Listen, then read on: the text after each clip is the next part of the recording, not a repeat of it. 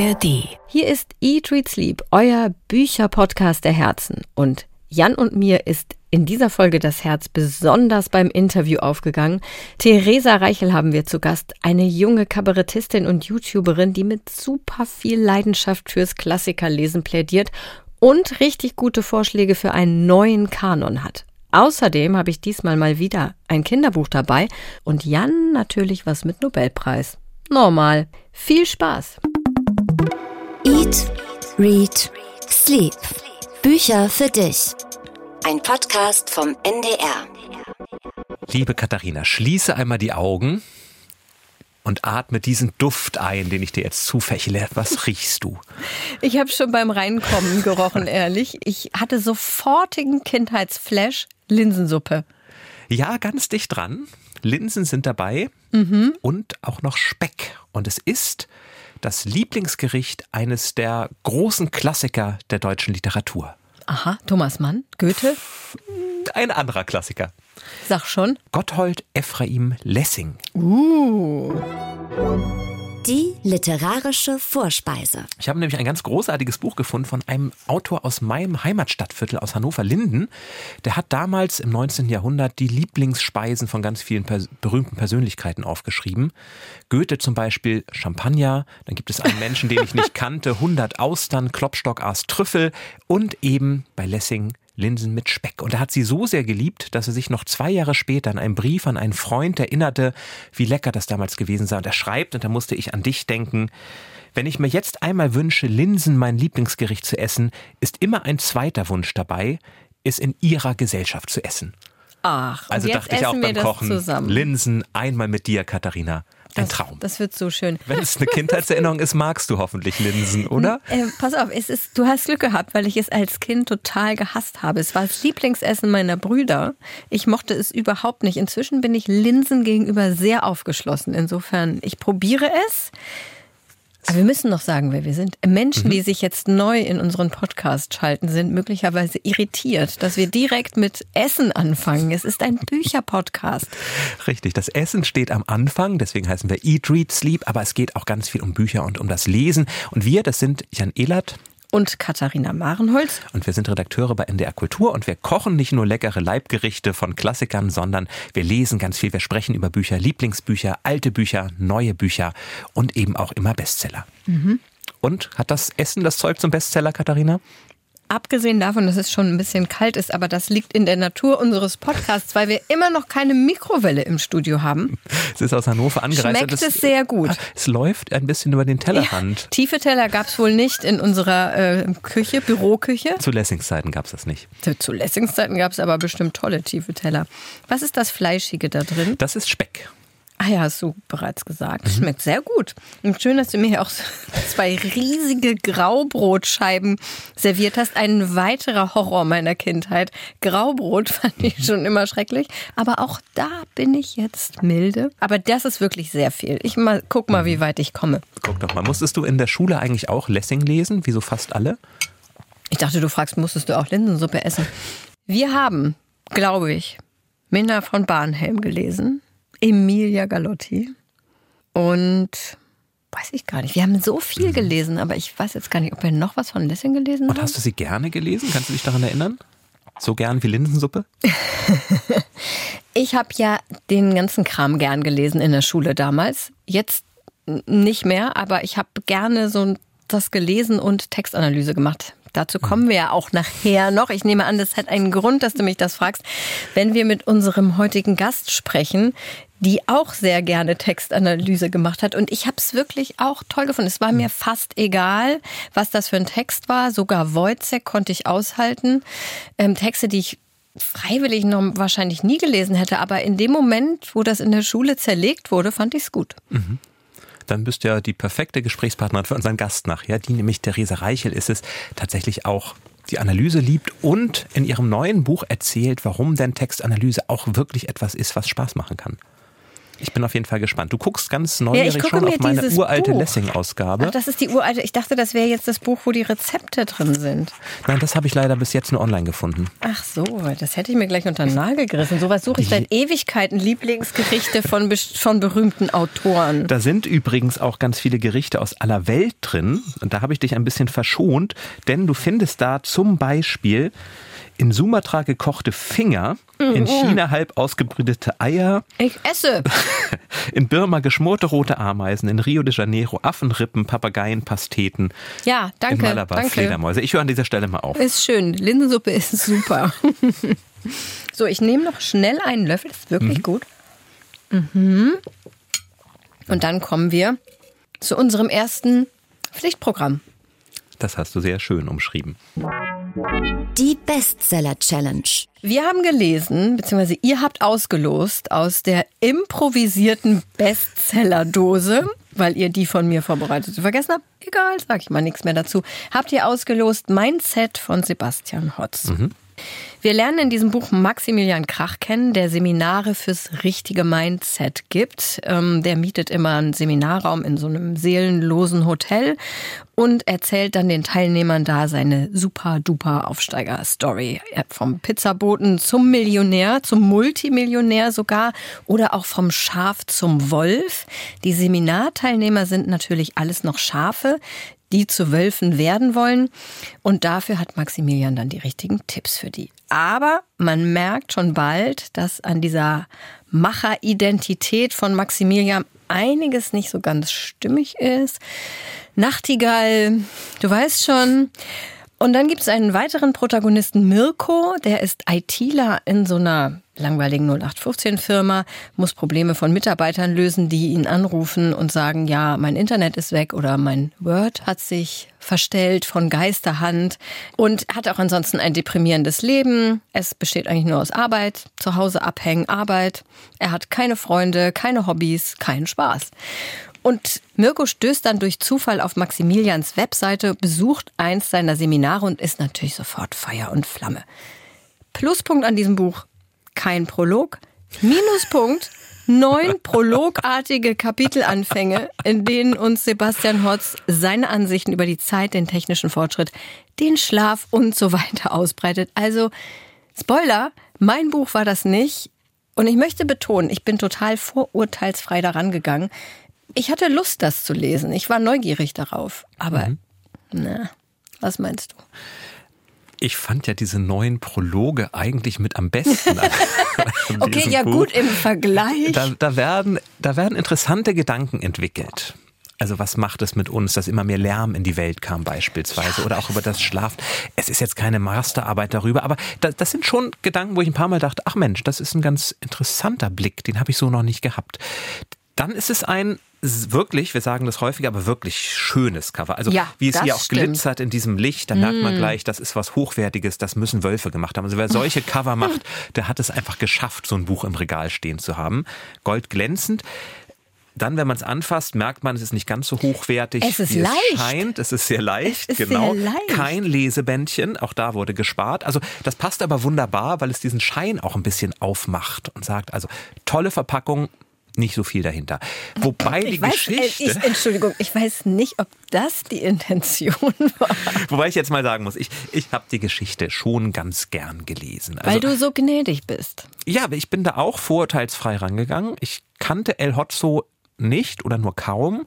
Also ich, ich, habe wahrgenommen, dass es ihn gibt. Er postet auf Twitter und auf Instagram sehr satirische, sehr gesellschaftskritische, kurze Sätze und Gedanken über unsere Welt. Und das macht er, da habe ich jetzt mal reingeschaut, das macht er wirklich schon ganz gut. Also das stimmt. ich glaube, dem würde ich auch folgen.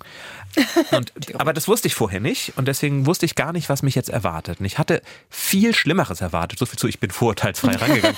Nein, ich habe, also er schreibt gut, man liest das gern. Die Charaktere sind jetzt nicht allzu multikomplex, aber in sich doch schon glaubhaft. Und was ich besonders mochte, war am Anfang dieser Perspektivwechsel. Diese eine Szene im Hotel, wo sie mhm. einchecken, irgendwo in Mülheim, langweiliger Konferenzraum, wo nichts ist. Und das wird aus drei Perspektiven erzählt. Von der Rezeptionistin, dann von Maximilian Krach und dann eben von Mirko, der irgendwann hinterher sich reinschleicht.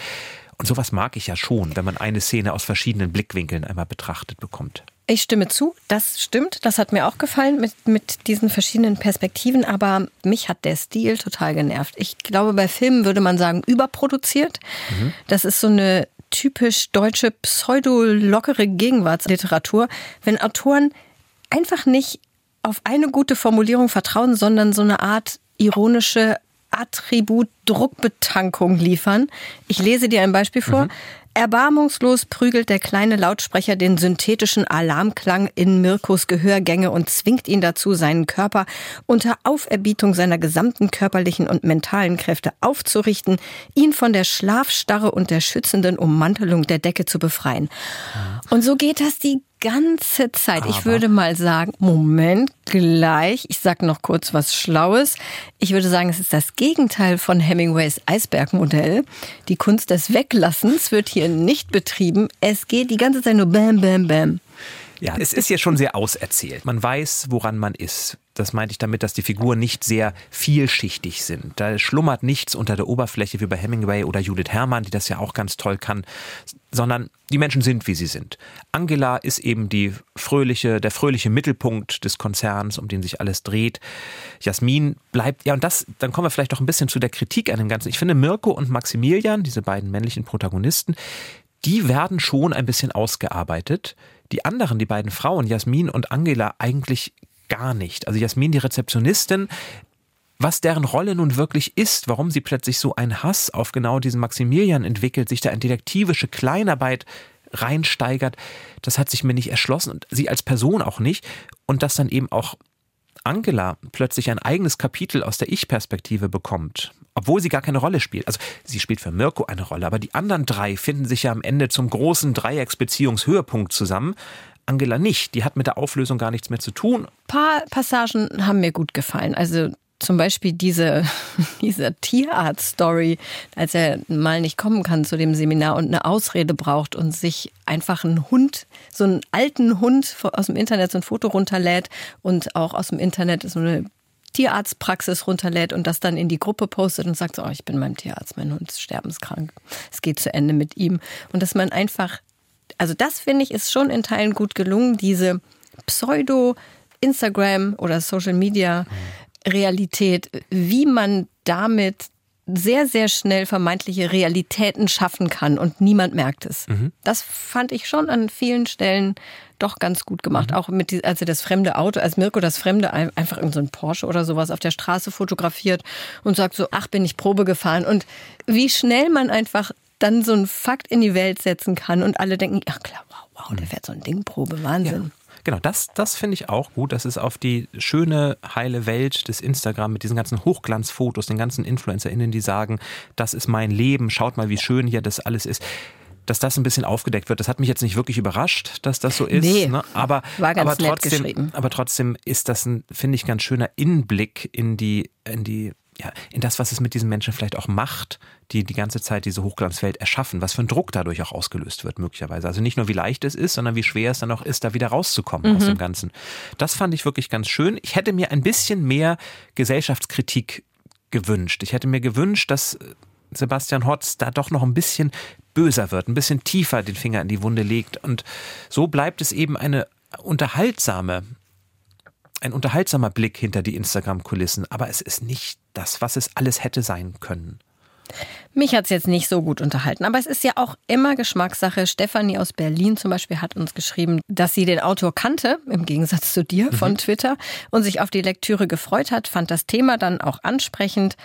Maximilian und Mirko im gleichen Maße bemitleidenswert wie peinlich realistisch und Stefanie mochte das Buch und hat oft geschmunzelt. Also es ist am Ende ja doch immer Geschmackssache. Ich habe auch bei Instagram viele positive Kritiken gelesen.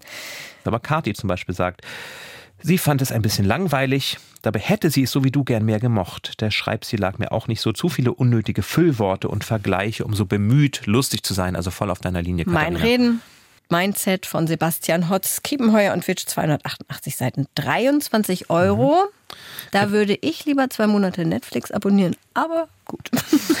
Wie so oft macht euch sonst am besten selbst ein Bild, wenn ihr neugierig seid oder liest einfach ein anderes gutes Buch, denn es gibt ja so viele. Bestimmt hast du ein anderes gutes Buch gelesen.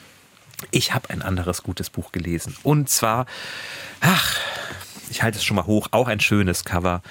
Ach, Ein hast dich doch nochmal umentschieden. Ich habe mich nochmal umentschieden, weil ah, das ist relativ einfach war. Es ist ein Doppel-Nobelpreisträgerinnenbuch. Buch. Olga Tokarczuk, die polnische Literaturnobelpreisträgerin, schreibt über einen anderen Nobelpreisträger. Und wenn ich dir die Handlung beschreibe, Katharina, Vorsicht, vorgezogene Quizfrage, dann ahnst du vielleicht, um wen es sich hier handelt.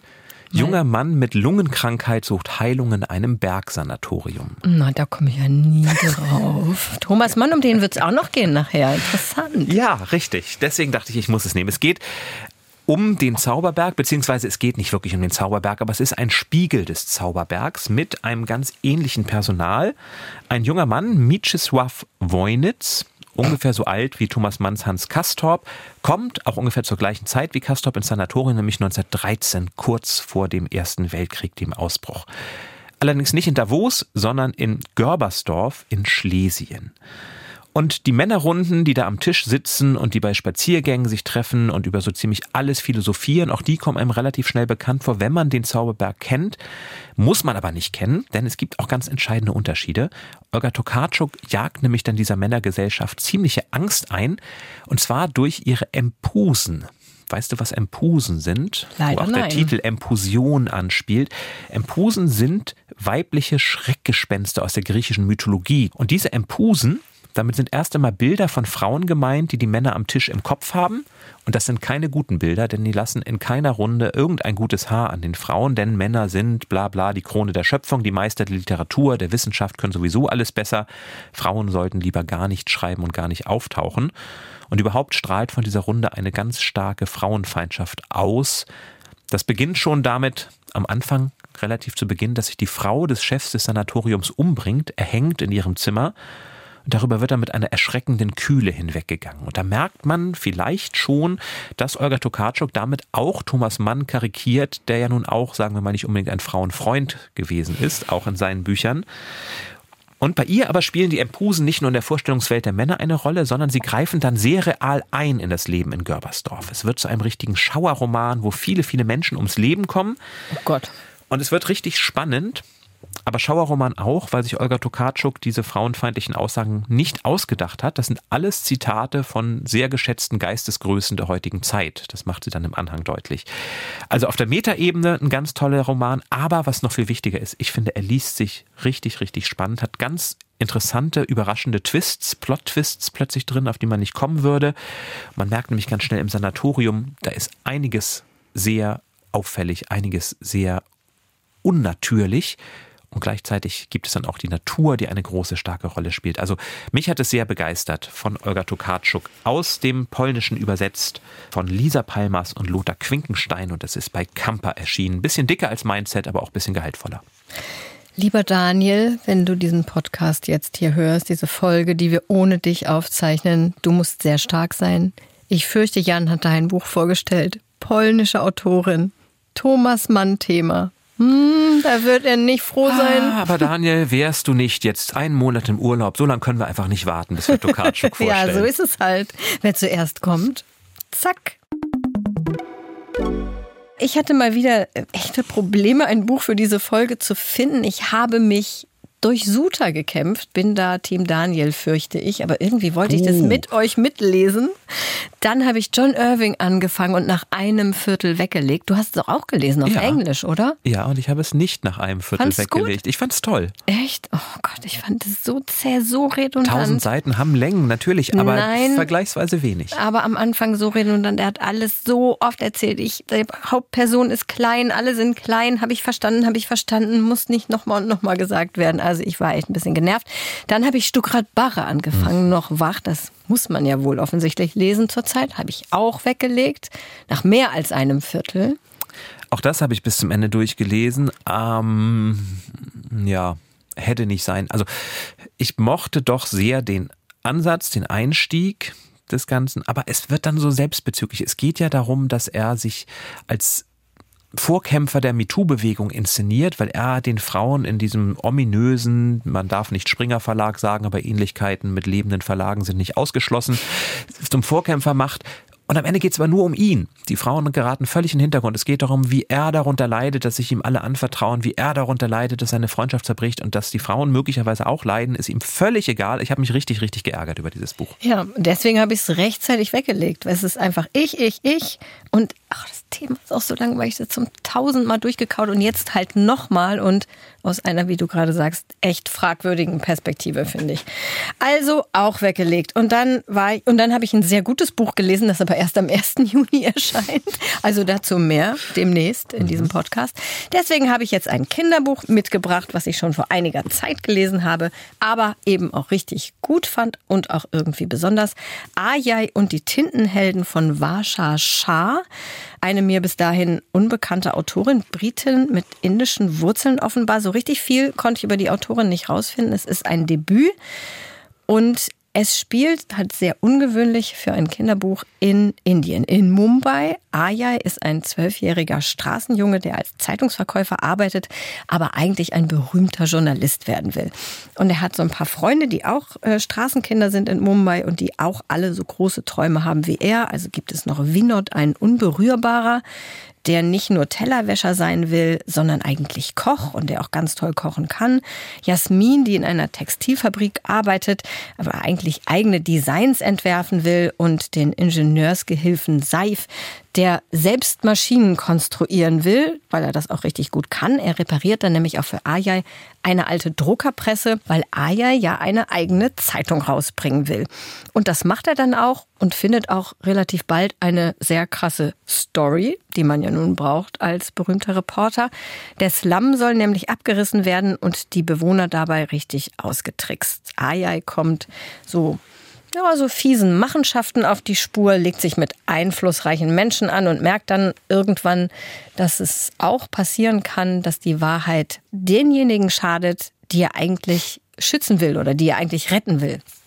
Man sagt ja oft, es gibt zu wenig Kinderbücher, die auch mal in anderen Kulturen spielen als in der westlichen und auch andere Lebenswirklichkeiten zeigen. Hier ist ein solches Buch.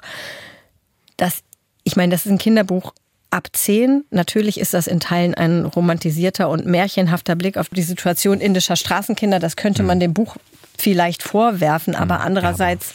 aber die Idee tatsächlich zu zeigen, guck mal, es gibt Lebenswelten und sich dann auch mit Aya identifizieren zu können, das finde ich erstmal einen tollen Ansatz. Genau, und es zeigt halt auch immerhin eine Idee von, von Ungerechtigkeit, von einem Leben in Armut und den Auswirkungen von Fast Fashion. Also Fast Fashion ist auch ein großes Thema in dem Buch und es gibt hinten auch noch ein Glossar, wo viele Begriffe erklärt werden und auch richtig noch Links zum Thema Fast Fashion reingesetzt sind. Also ich fand das ein tolles Buch für Kinder ab 10. Ayai und die Tintenhelden von Varsha Shah erschien bei Atrium. 240 Seiten, es ist auch nicht so erschlagend dick. Das ist mhm. ja manchmal ein Problem bei Kinderbüchern. 15 Euro und den Titel packen wir euch natürlich wie alle anderen Bücher in die Shownotes. Und bestimmt auch übersetzt. Über Gut, gute Anmerkung. Vergessen zu notieren, natürlich übersetzt aus dem Englischen von Katharina Naumann. Auch bekannte Übersetzerin. Jetzt, wo ich auf den Namen gucke, fällt es mir wieder ein. Klingt spannend. Es gibt also viele gute Bücher, die man lesen sollte oder könnte. Sollte ist ja immer so ein bisschen viel. Jeder muss ja selber entscheiden, was er liest. Aber es gibt viele gute Bücher, die man lesen könnte.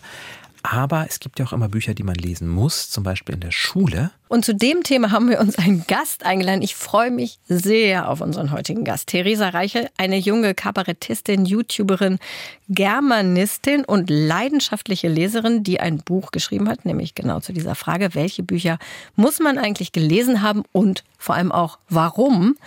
Es ist ein Sachbuch für junge Menschen, sich mhm. explizit an junge Menschen äh, richtet, die gerade so, naja, an Faust und Co., Faust und Lessing, was wir gerade hatten am Anfang, verzweifeln. Muss ich das gelesen haben, heißt das Buch. Und ich, also ich hatte sehr viel Spaß damit. Es war eine meiner Lieblingslektüren in der letzten Woche. Heute zu Gast bei Eat, Read, Sleep. Theresa Reichel, hallo nach Bayern. Hallo. Du bist in Regensburg im Studio. Ja. Sehr gut. Theresa, ich würde gerne erstmal einen Ausschnitt aus deinem YouTube-Format Make It Classy spielen. Vielleicht dazu eine kurze Erklärung, was das für ein Format ist.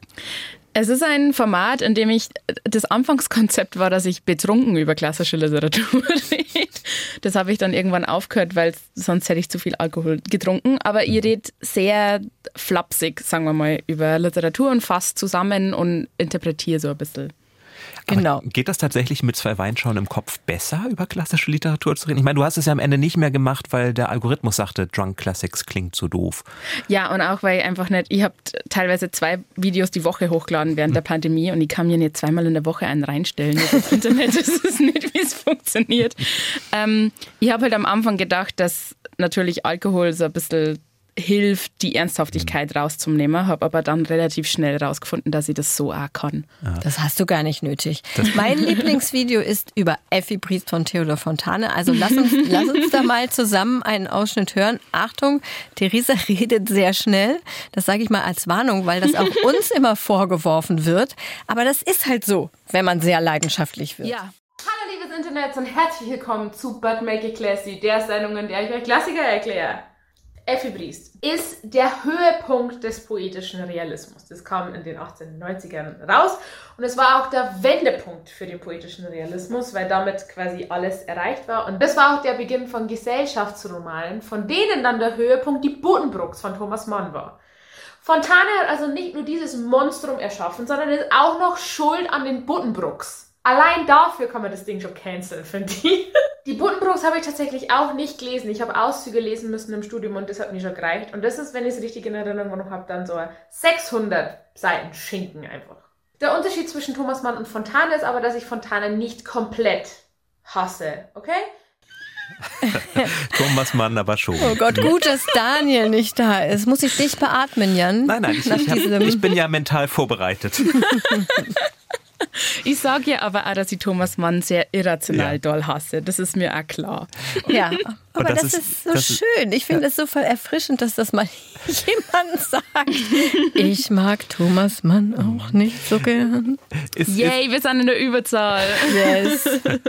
ist das was, was du häufig feststellst, dass man einfach zu viel Ehrfurcht auch vor Klassikern hat, dass irgendwann jemand auch mal sagen könnte, Mensch, ich fand den Lessing wirklich doof, den ich gelesen habe. Auf jeden Fall. Es wird immer sofort gleichgesetzt mit, ah, dann hast du es nicht richtig verstanden.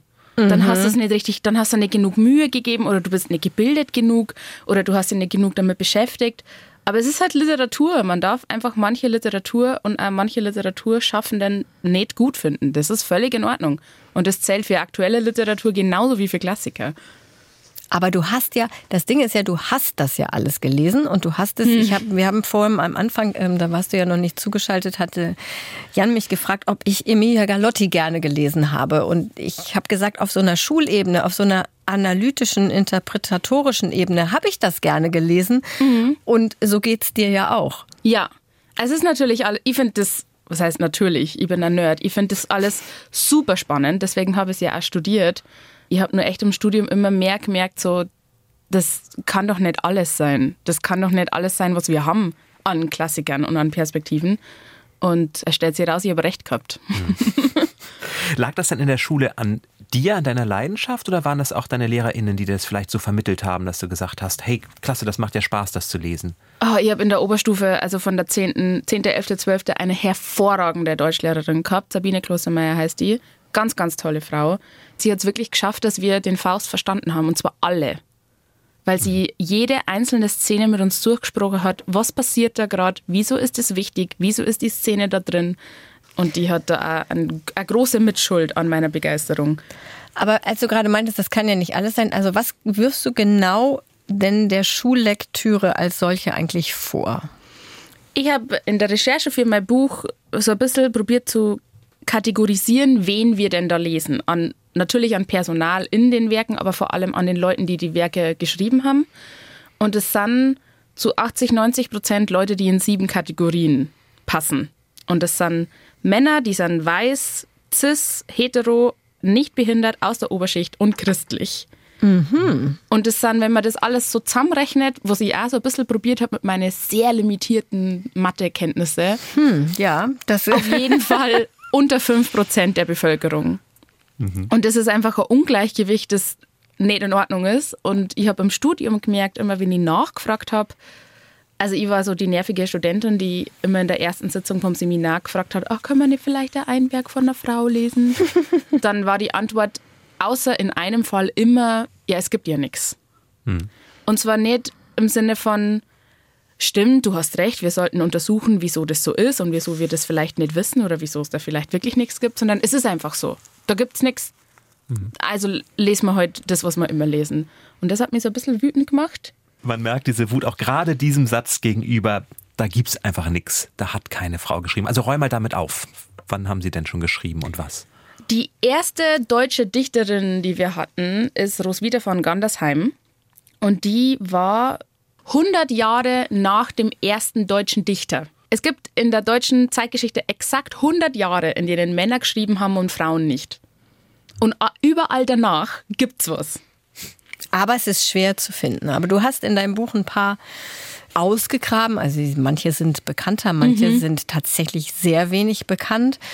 Meinst du denn, dass man Schüler und Schülerinnen eher bekommt, wenn man sagt, lies Sophie de la Roche zum Beispiel? Mm, ich glaube, dass die Diversität insgesamt mehr Spannung reinbringen kann, wenn man eben nicht das Gefühl hat, so Klassiker sind alle gleich. Wenn man eben sagt, das Werk wäre fast nicht rausgekommen, zum Beispiel jetzt von ähm, das Fräulein von Sternheim und ist dann nur veröffentlicht worden unter, einer, unter einem Vorwort, wo drin gestanden ist, oh, das ist aber eigentlich gar keine Kunst, also, gell, also bloß nicht so ernst nehmen, weil es ist ja nur von der Frau. ich glaube schon, dass man da so ein bisschen Neugierde noch wecken kann. Außerdem so kleiner Tipp für die Lehrkräfte von ganz vielen Werken, die nicht so bekannt sind, gibt es dann auch online keine Zusammenfassungen. Das heißt, die Kinder müssen das tatsächlich wirklich lesen. Das ist natürlich, also es tut mir 20 nicht leid für alle äh, hm. Jugendlichen, die zuhören, aber das ist natürlich für Lehrkräfte mega der Hack. Auf der anderen Seite gibt es auch keine Unterrichtsmaterialien, Wollte ich an sagen. Ja, das ist kann. natürlich das andere Problem. Ich will wirklich auf gar keinen Fall, ich sage das glaube ich im Buch 25 Mal, mhm. ich will auf gar keinen Fall die Lehrkräfte die Schuld in die Schuhe schieben. Die mhm. haben da ganz unten in der Reihe, weil man sich als Lehrkraft schon kräftetechnisch leisten können muss, dass man mhm. ein Buch mit einer Klasse liest, wo es quasi kein Material gibt. In Bayern haben wir keine fixen Werke, die gelesen werden müssen fürs Abitur. Ich glaube, in NRW schon. Ich glaube, in den wenigsten Bundesländern hat man heutzutage noch fixe Werke, die gelesen werden müssen. Aber es halten sich natürlich immer dieselben Bücher. Ja, genau. Und ich habe da auch schon öfter mal nachgefragt. Und meistens ist die natürlich genau diese beiden Antworten. Ist es zu teuer, einen neuen genau. Klassensatz anzuschaffen? Das ja. ist ja auch ein Problem. Und wir da können nichts lesen, wo es keine Reklam gibt und keine, keine Lektüreschlüssel. Und da sagt dann das Ministerium, wir müssen uns am Reklamverlag orientieren. Und der Reklamverlag sagt, wir müssen uns an den Ministerien orientieren. Ja, wow. Genau, aber den Schulen einfach mal ein bisschen Geld in die Hand zu drücken, damit mal ein anderes Buch gelesen wird, wäre ja zum Beispiel eine Möglichkeit. Und das, ja. die, das zweite, der zweite Grund ist halt, es gibt kein Material. ja. Und deswegen halten sich immer dieselben Bücher. Ich hatte sehr viele ähm, wieder, Wiederbegegnung. Wie mhm. sagt man das im Zombie, im Zombie-Genre? Wiedergehe.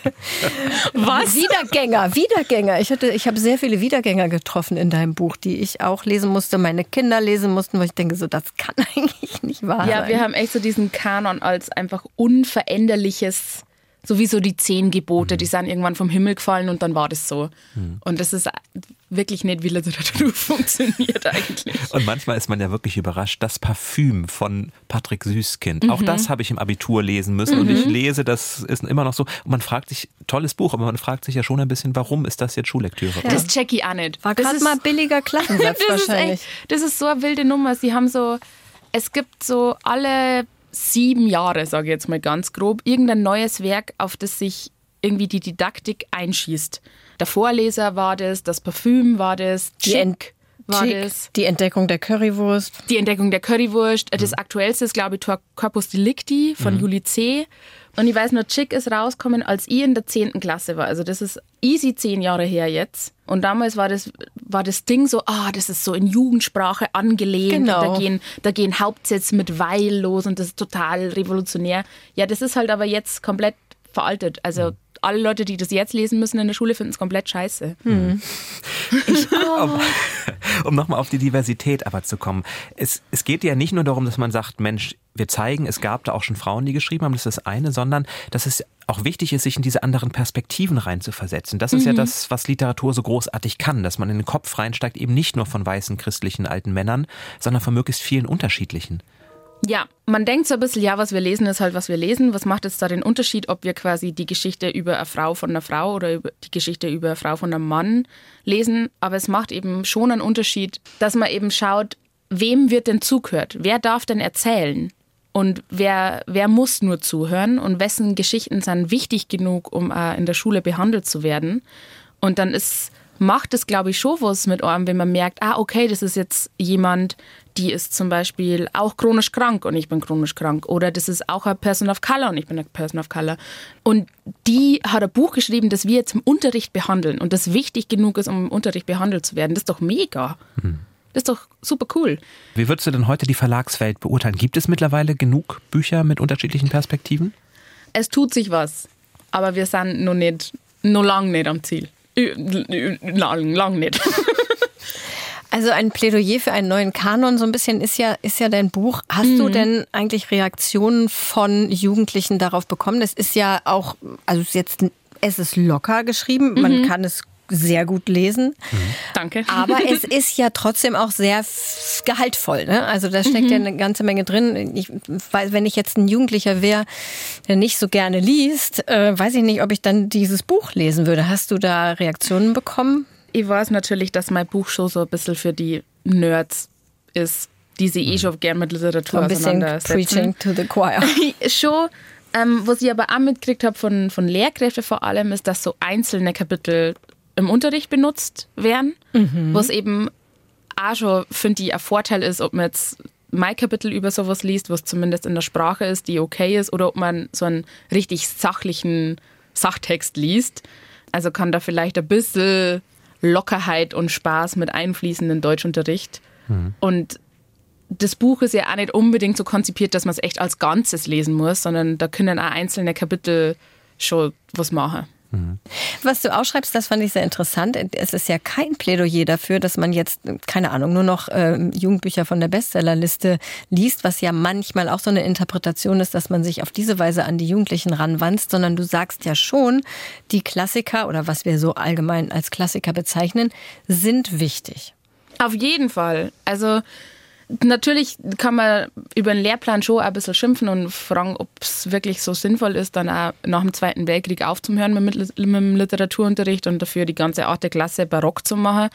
Aber Literatur kann uns wahnsinnig viel darüber beibringen, wo wir herkommen als Gesellschaft und wo unsere Werte herkommen und wieso wir so funktionieren, wie wir funktionieren. Und zwar im positiven wie im negativen Sinn. Nur würde es auch noch viel mehr helfen, wenn wir halt nicht nur das lesen, was wir aktuell lesen. Aber ich liebe Klassiker, ich finde das ganz toll und ich finde das mega interessant, da immer nachzuschauen, so, aha, wenn ich jetzt schaue, wie alle Frauenfiguren von Schiller funktionieren, wundert es mich nicht, dass jetzt immer noch so viel Frauenhass existiert, zum Beispiel. Also du meinst schon, man muss sich auch manchmal ein bisschen durchbeißen? Ja, schon. Schon. Das gehört auch zu, also es ist allein rein sprachlich ist es natürlich was anderes, wenn man jetzt was liest, was 300 Jahre alt ist. Das kann aber schon auch Spaß machen, es kann auch interessant sein. Ich habe auch, boah, das äh, hätte ich nie gedacht, dass ich das mal laut sage, aber ich habe auch Spaß gehabt dran, Effi Briest zum Lesen. Aha. Auch wenn es nur halt der leidenschaftliche Hass gegen dieses Werk war, der mich da durchgebracht hat. Aber es macht, auch was Hassen macht Spaß. Und das ist dann genauso Analyse.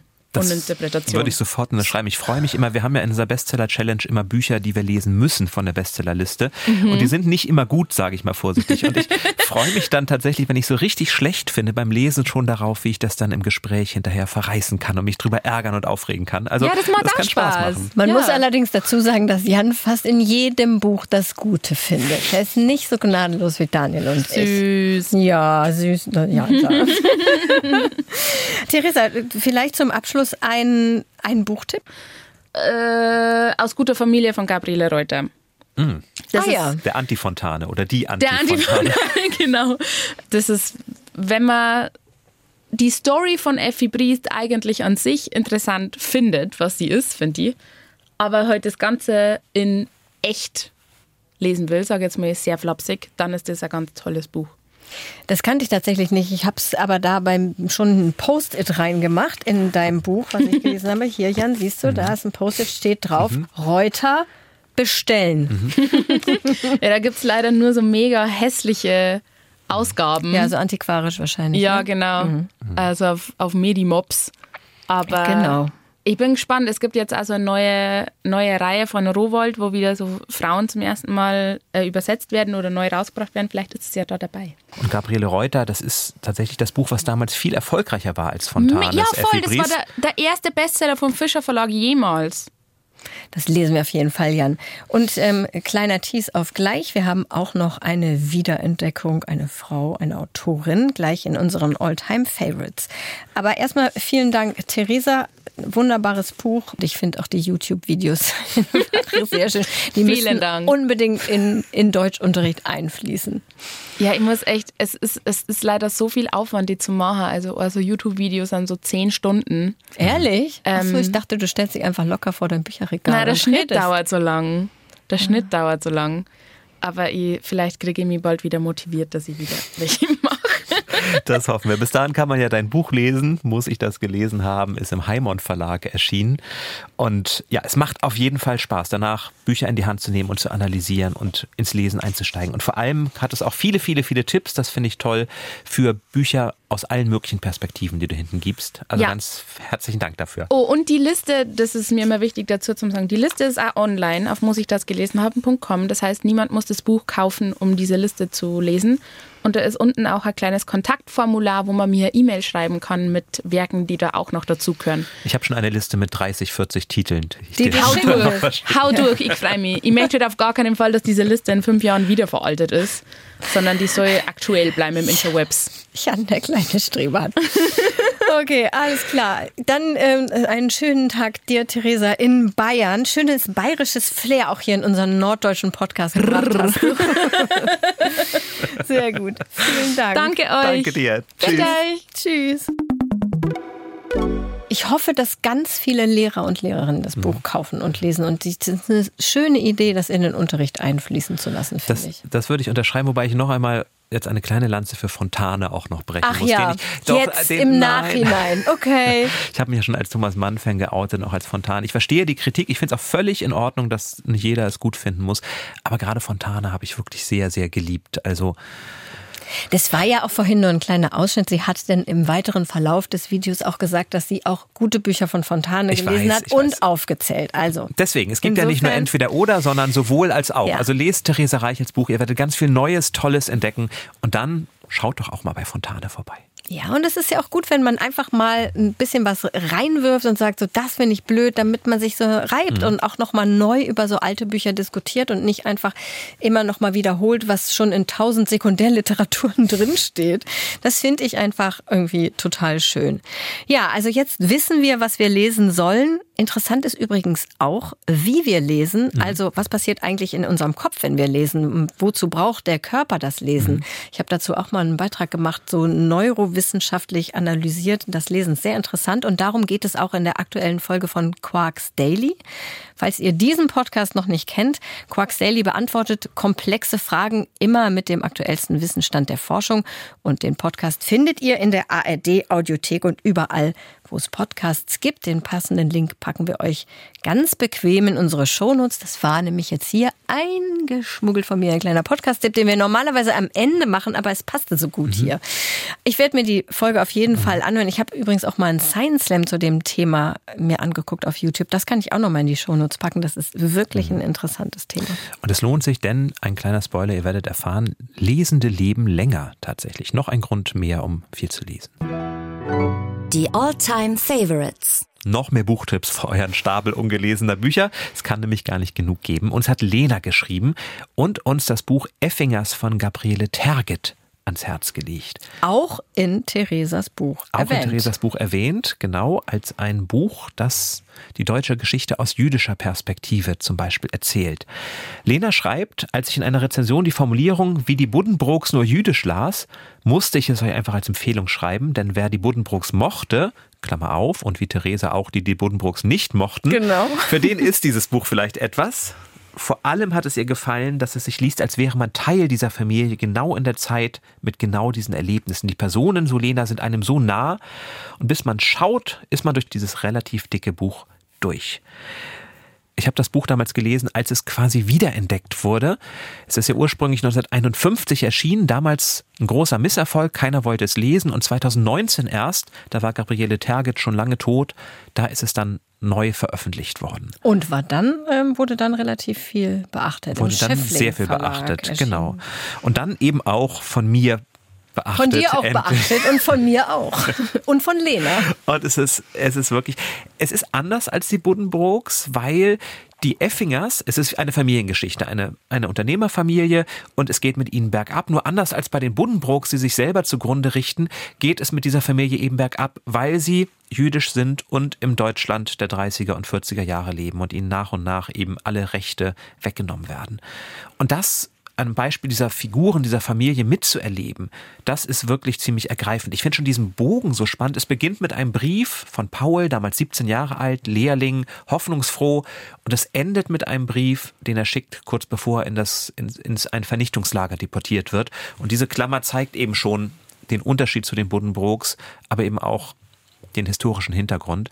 Und ja, es ist für alle Freunde von Familienromanen wirklich sehr zu empfehlen, aber es ist eben auch ein Stück deutscher Geschichte, was hier aus einer Sicht erzählt wird, die es eben noch viel zu selten gibt, tatsächlich aus der Sicht der jüdischen Menschen der Mittelschicht damals, zu denen ja auch Gabriele Terget gehörte, dann ins Exil fliehen musste, nachdem schon 33 die Schergen von Adolf Hitler vor ihrer Tür standen und versuchten, sie zu verprügeln oder Schlimmeres. Sie ist also relativ früh geflohen, weil sie in Gerichtsprozessen damals gegen die Nationalsozialisten anschrieb. Genau, also, sie war Gerichtsreporterin tatsächlich und hat fürs Berliner Tageblatt geschrieben. Das habe ich nochmal nachgelesen. Fand ich auch ganz interessant. Sie hat 500 Mark bekommen für neun Gerichtsreportagen im Monat. Ihr erster Erfolg war übrigens, um das Buch auch nochmal zu erwähnen, ja. Käsebier erobert den Kurfürstendamm. Und da war sie so ein bisschen der El Hotzo, der Sebastian Hotz ihrer Zeit. Da geht es darum, dass ein Mensch, Gustav Käsebier eben, dadurch, dass er so ein Volkssänger, relativ unbedeutend und plötzlich wird er zum Star, weil das Mindset geändert wird wird und weil sich Leute hinter ihn stellen und sagen, du bist es, wir machen dich zum größten Sänger der Republik. Und das wird er auch und dann ist die Saison vorbei und er wird gnadenlos fallen gelassen. Also ein Buch, was alle Aspirantinnen von Deutschland sucht den Superstar bitte dringend einmal lesen sollten. Kann man sehr empfehlen. Auch heute noch wirklich sehr gut zu lesen, finde ich. Ja, total großartiger Titel, finde ich auch. Käsebier erobert den Kudamm. Ja, und an dieser Stelle äh, wollen wir auch immer ganz kurz, das machen wir jetzt ganz kurz, Hörbuchtipps von unseren Hörerinnen und Hörern platzieren. Und das passt auch so ein bisschen. heute passt wieder alles so, Jan. Ja, weißt du übrigens auch, dass Theresa Reichel gemeinsam mit Sebastian Hotz in diesem Jahr den Bayerischen Kabarettistenpreis gewonnen hat. Das wusste ich nicht. Auch ein interessanter Fakt, den du da zutage gefordert hast. Aga hat uns geschrieben, sie ist wie viele, ja, dem Ermittler Gerion Rath von Volker mhm. Kutscher total verfallen. Krimis vor der dramatischen Kulisse der 30er Jahre in Berlin. Wir hatten das ja auch hier schon mal als Thema. Aga schreibt, das ist Zeitgeschichte quasi nebenbei und die Hörbücher gelesen von David Nathan sind ein Träumchen. Das ist doch mal ein schöner Hörbuchtipp, finde ich. Und Passt. genau, 30er Jahre, ne? Mhm, passt auch zu unserem Sleep. Endlich ein Träumchen. Passt auch endlich mal was zu unserem Sleep. Was will man mehr? Dann kann es jetzt auch ernst werden. Ja, auf in die Albtraumgegend. Das Quiz. Ich habe ja vorhin von diesem schönen Buch des Lindener Autors erzählt über die Lieblingsessen von Autorinnen und ich Autoren. Schon Wobei befürchtet, dass wir darauf nochmal zurückkommen. Bei ihm kommen nur Autoren vor. Einer davon ist Friedrich Schiller. Und wenn wir über Klassiker reden, dann muss der Name Schiller hier nochmal fallen. Mhm. Was war also das Lieblingsessen von Friedrich Schiller? Ich nehme an, es kommt Multiple Choice. Es kommt Multiple Choice. Ich könnte dir den Tipp geben, dass es in die Räuber vorkommt. Okay, Puh, was haben die ah, denn ah, ja. da im Wald gegessen? Wahrscheinlich also, was Gegrilltes. Was möglich. War es Schinken, Schmalzbrot oder Räucheraal? Ich würde einfach dann sagen Schinken. Manchmal sind die Antworten ja ganz einfach. Schinken, Räucheraal, es gibt ja diese Schillerlocke, ne? Dieses, ja, das, das stimmt. Kein das Räucheraal, das ist ein anderes ekliges Fischgericht. Aber der Schinken ist seine Leib- und Magenspeise, die auch in den Räubern gereicht wird. Räucheraal hätte ich mir jetzt auch schwierig vorstellen können im Wald. Und Schmalzbrot hat man doch immer dabei. im Ja, aber Gepäck. auch so schwer zu transportieren ohne Tupperdose. Roher roter Schinken muss es allerdings sein. Meine erste, meine erste Frage ist aus der Kategorie Kinderbücher, um auch hier nochmal an Ariel und die Tintenhelden ein bisschen anzuknüpfen. Und zwar haben wir eine Mail bekommen von Maren. Maren ist 14 und ein riesiger Eat, Read, Sleep Fan, wie sie selber schreibt. Und sie schreibt auch, das ist so nett geschrieben, deswegen möchte ich es hier vorlesen. Ihr stellt so viele tolle Bücher vor, habt super Humor und ergänzt euch perfekt. Oh. Ach, wie schön. Danke, Maren. Maren hat uns auch einen Alltime-Favorite geschickt, um den es vielleicht mal in einer anderen Folge gehen könnte. Den muss ich allerdings erst noch lesen. Das ist ein Fantasy-Buch. Aber sie hat uns eben auch eine Quizfrage geschickt. Michel aus Lönneberger. Schreibt sie, heißt in den schwedischen Originalbüchern von Astrid Lindgren eigentlich anders. Warum wurde er in der deutschen Ausgabe Michel genannt? Du machst schon, hm, hm, hm. Ich glaube, ich habe es auch schon mal erzählt im Podcast. Weißt du es schon ohne Multiple Choice? Nein, du hast mal, glaube ich, die Frage gehabt, wie heißt der im Original? Und da kann ich mich nicht mehr dran Guckst erinnern. Ich weiß es nicht. Ich, äh, Ich mache Multiple Choice, wenn du es nicht weißt. Okay, ich, ich habe einen Verdacht, dass es irgendwas mit dem deutschen Michel zu tun hat, also der ähm, Bezeichnung für deutsche schlafmützige Mhm. Gemüter. Ich bin aber nicht ganz sicher. Mach doch mal ein Multiple Also Choice. A. Der schwedische Originalname schien für deutsche Leser zu ungewöhnlich. B. Man wollte Verwechslung mit dem deutschen Michel vermeiden, wie du es gerade erläutert hast. Oder C. Es gab schon ein deutsches Kinderbuch mit einer Hauptperson, die den schwedischen Originalnamen trägt. Wie war denn nochmal der schwedische Das Originalname? sage ich jetzt natürlich nicht. Dann würde ich sagen, er war einfach zu ungewöhnlich. Es ist tatsächlich C und der schwedische Originalname war nämlich Emil. Und das deutsche Ah, Buch Emil und die Detektive. Jetzt Genau. erinnere ich mich. Ja, vielen Dank, Maren, für die Frage. Jan hat's nicht gewusst. Ich sollte dir mehr zuhören. Du hast es schon mal erwähnt irgendwo hier. Ich habe ein Buch in einem Satz für dich noch rausgesucht und es passt ein bisschen vielleicht auch zu Mindset. Zumindest habe ich versucht, dieses Wort in den Satz hineinzumogeln. Uh, okay. Ungebildeter Unteroffizier mit mutigem Mindset schwindelt sich an die Spitze der Gesellschaft. Es ist nicht der Hauptmann von Köpenick. Mach mal Ungebildeter bitte. Unteroffizier mit mutigem Mindset schwindelt sich, man könnte auch sagen, schläft sich an die Spitze der Gesellschaft. Ist das der Radetzky-Marsch von Josef Roth? Ist das Bellamy von Guy de Maupassant oder ist das Leutnant Gustl von Arthur Schnitzler? Oh Gott, ich weiß es nicht. Ich weiß es nicht. Ich sage, wegen schläft sich, sage ich mal C. Leutnant Gustl von Schnitzler. Ja, da ging es ja immer so ein bisschen sex sexmäßig zu bei Arthur Schnitzler. Bei Leutnant Gustl tatsächlich nur so ein bisschen. Er wird zum Duell gefordert und verübt. Dann hat er unglaubliche Angst davor vor diesem Duell und steigert sich da immer weiter rein, kriegt Fieberträume und am Ende stirbt sein Duellant, bevor er ihn erschießen Okay, kann. ist also nicht C. Nee, es ist ja auch nur ein Leutnant und der Satz sagt ja ungebildeter Unteroffizier. Das wäre Ja, vielleicht so ein Unteroffizier, kleiner was Clou weiß denn ich? gewesen. Was sind, kann ja sein, dass das ein anderes Wort wäre. Und ich kenne mich in militärischen Rangfolgen nicht sehr gut aus. Es ist Bellamy von Guy de Maupassant. Da Ah. ist der Protagonist Georges Duroy. Der kommt aus eben relativ einfachen Verhältnissen und dann schafft er es aber als Journalist Karriere zu machen, obwohl er keinen einzigen Satz selber schreibt. Das macht alles die Frau. Bellamy ist tatsächlich so ein, eine Art Inbegriff geworden in der Literatur für den, der sich nach oben heuchelt, der also den schönen Schein versprüht, ohne dass allzu viel dahinter ist. Guck mal, zu lange her, dass ich das gelesen habe. Naja, gut. Ich war letzte Woche beim Literaturquiz im Hamburger Literaturhaus. Oh. Das war wieder sehr, sehr lustig. Und ich habe dir von da eine schöne Frage mitgebracht. Schön schwierig auch. Und passt zum Thema Literatur in der Schule. David Foster Wallace ist ein Begriff. Hat 2005 eine Rede vor College-Absolventen gehalten und diese Rede wurde dann ein berühmtes Essay und ist inzwischen Pflichtlektüre vieler Abschlussklassen. Wie lautet der Titel?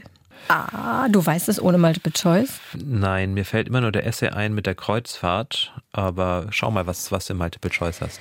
A. I am water. B. This is water. Oder C. Walking on water. Ich habe jetzt mal die englischen Titel genommen, weil es einfach schön Ich möchte an dieser Stelle festhalten, dass ihr mir immer vorwirft, dass ich schwierige Fragen Ich hab- stelle. ja, Wir werden ist da ja- noch mal dran arbeiten. Das ist eine Ausnahme, Jan, weil ich die von dem Quiz mitgebracht habe. Ich dachte, ich Immerhin nehme war ich, extra eine schwierige war ich ja mit. mit der Kreuzfahrt und Wasser schon mal ganz dicht dran. Das Ne? stimmt. Das könnte ja schon mal so einen Ehrenpunkt geben. Ja, auf jeden Fall Ehrenpunkt. I am water, this is water, walking on water. Mhm. Zu David Foster Wallace passt am besten I am water. Es ist tatsächlich This is Water auf Deutsch. Das hier ist Wasser. Ich wusste es auch nicht, wenn es dich tröstet. Ich habe extra was Schwieriges mitgebracht. Ein wenig. Das hier ist übrigens Linseneintopf, der immer noch auf deinem Teller ist. Ich nehme noch einen Löffel. David Foster Wallace. Unendlicher Spaß ist ein Nomen est Omen Buch, was man tatsächlich sehr empfehlen kann. Ist aber doch sehr dick. Ist aber auch sehr dick. Sehr, sehr dick. Genau. Wenn ihr mit uns quizzen, unendlichen Spaß haben und was gewinnen wollt, ach, was für eine Überleitung, oh mein Gott, kommt am besten zu einer unserer Live-Shows. Ja, und viele sind schon ausgebucht. Das freut uns natürlich. Wir freuen uns auch sehr auf euch. Aber schade für alle, die keine Karte bekommen haben. Deswegen schaut doch, wo es noch Chancen gibt. Zum Beispiel in Schwerte im Ruhrgebiet mit der Bahn noch gut zu erreichen. Wir dachten nämlich, das Ruhrgebiet, das ist voller Leute. Da suchen wir eine große Location, damit alle zu uns kommen können. Ja, also Leute im Ruhrgebiet, kommt in die Rohrmeisterei in Schwerte. Das ist auch, ich habe es auf Fotos gesehen, sehr hübsch da. Schwerte hatte ich ehrlich gesagt vorher noch nie gehört. Doch, ich habe ja, gut, ich habe ja im Ruhrgebiet gelebt. Insofern kennt Ach man dann auch so. Schwerte. Ja, dann kannst du vielleicht ein paar Orte sagen, die da in der Nähe sind, damit man es genauer lokalisieren kann. Dortmund, Sprockhövel, Hagen. Das jetzt mal so frei raus. Also gebt das einfach mal bei Google Maps ein, Schwerte, und vielleicht stellt ihr fest, dass ihr da ganz in der Nähe wohnt. Und dann könnt ihr zu uns kommen. Und Infos zu allen Veranstaltungen, die findet ihr dann bei uns natürlich im Netz unter ndr.de-eat, read, sleep. Diese Internetadresse müsst ihr euch nicht merken. Den genauen Link packen wir euch mit in die Shownotes und da findet ihr auch Den Link zum Newsletter, den Link zu Quarks Daily, unserem Podcast-Tipp heute. den Link zu meinem Linsengericht und zu unseren Eat, Read, Sleep Lesekreisen. Ja, und bei den Lesekreisen nähern wir uns, glaube ich, langsam der Zahl 100. Ganz Deutschland, Österreich und die Schweiz sind quasi gepflastert mit Eat, Read, Sleep Lesekreisen und das ist auch sehr, sehr gut so. Ganz neu dabei ist Tübingen. Hölderlin lässt grüßen. Ich werde ihn für eine der nächsten Folgen vielleicht mal auspacken. Ja, das wäre doch gut. So, fast hätten wir es vergessen. Wir müssen ja noch. Auslosen. Gut, dass du dran gedacht hast. Ja. Du freust dich schon. Bestseller Challenge. Die Auslosung. Es sind nicht nur, ich sag mal, nicht nur schöne Bücher drin.